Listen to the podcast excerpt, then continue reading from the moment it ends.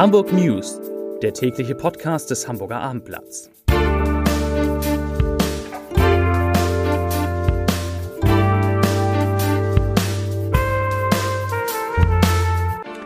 Herzlich willkommen. Mein Name ist Lars Heider und heute geht es um den Prozess gegen elf junge Männer, die im Stadtpark eine 15-Jährige vergewaltigt haben sollen.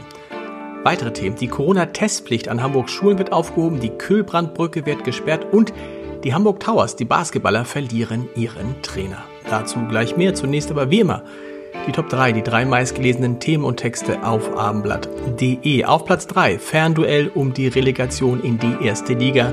Die Nerven sprechen für den HSV. Auf Platz 2 Amok-Alarm in Stadtteilschule in Neugraben.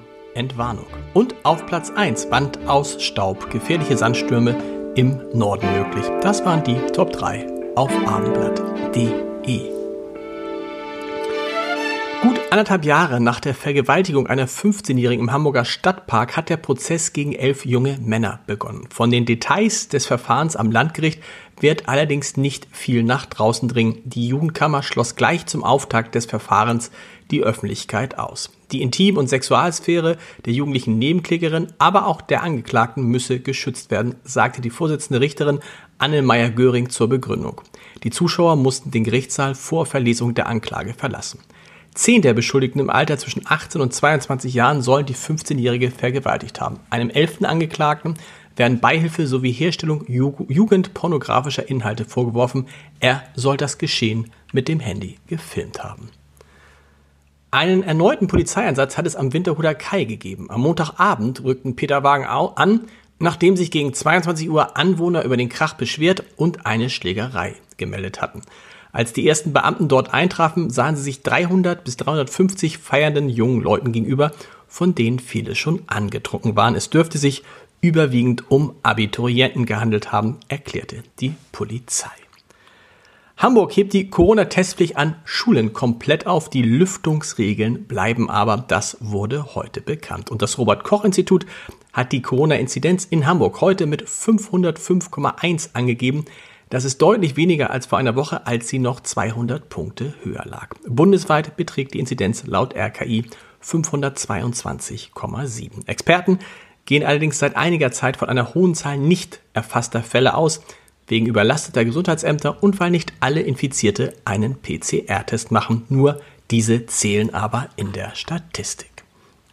Nun ist es offiziell. Petro Kallis Trainer der Hamburg Towers hat heute bestätigt, den Basketball-Erstligaklub im Sommer zu verlassen. Er sagte, ich zitiere, ich habe dem Club mitgeteilt, dass ich nächste Saison nicht mehr Trainer der Towers sein werde. Für mich war es wichtig, vor dem Start der Playoffs für klare Verhältnisse zu sorgen. Denn unser Job in diesem Jahr ist noch nicht erledigt. Ich möchte, dass wir uns jetzt voll und ganz auf die Aufgabe gegen Bonn konzentrieren. Der Entschluss, meinen persönlichen Weg woanders fortzusetzen, soll nicht über diesen Playoffs schweben. Zitat Ende. Die Hamburg Towers spielen in den Playoffs gegen Bonn. Das beginnt am Freitag um 19 Uhr und der Trainer betonte, er sei wahnsinnig stolz auf das, was er zusammen mit der Mannschaft erreicht habe. Man habe in den vergangenen zwei, zwei Jahren gemeinsam einen riesigen Schritt nach vorn gemacht. Die Hamburg Towers hätten sich schneller entwickelt, als wir uns das vor meinem Amtsantritt vorgestellt haben. An der Seite von Kallis saß Sportdirektor Marvin Willoughby und dessen ernster Blick sagte eigentlich alles darüber aus, wie bitter diese Nachricht für die Hamburger Basketballer ist. Denn der Trainer galt als einer der besten in der Basketball-Bundesliga.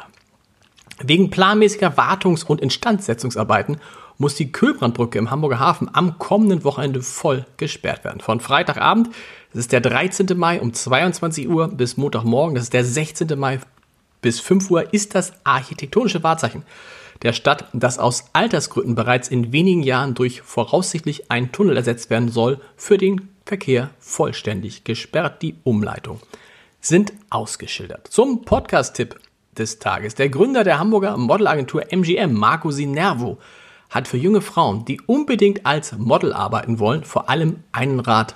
Macht einen großen Bogen um Heidi Klum und um Germany's Next Topmodel. Warum man das tun sollte, wieso sich in den vergangenen Jahren so viele Frauen wie nie zuvor bei seiner Firma MGM als Models beworben haben, welche Rolle ihre Mütter dabei spielen und warum man bei Absagen sehr vorsichtig sein muss, also bei Absagen an Models. Das erzählt Sinervo in unserer Reihe Entscheider treffen Heider zu hören unter www.abendblatt.de slash Entscheider. Und wir hören uns morgen wieder um 17 Uhr mit den Hamburg News. Bis dahin.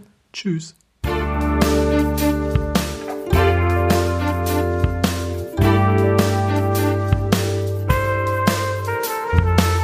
Weitere Podcasts vom Hamburger Abendblatt finden Sie auf abendblatt.de slash podcast.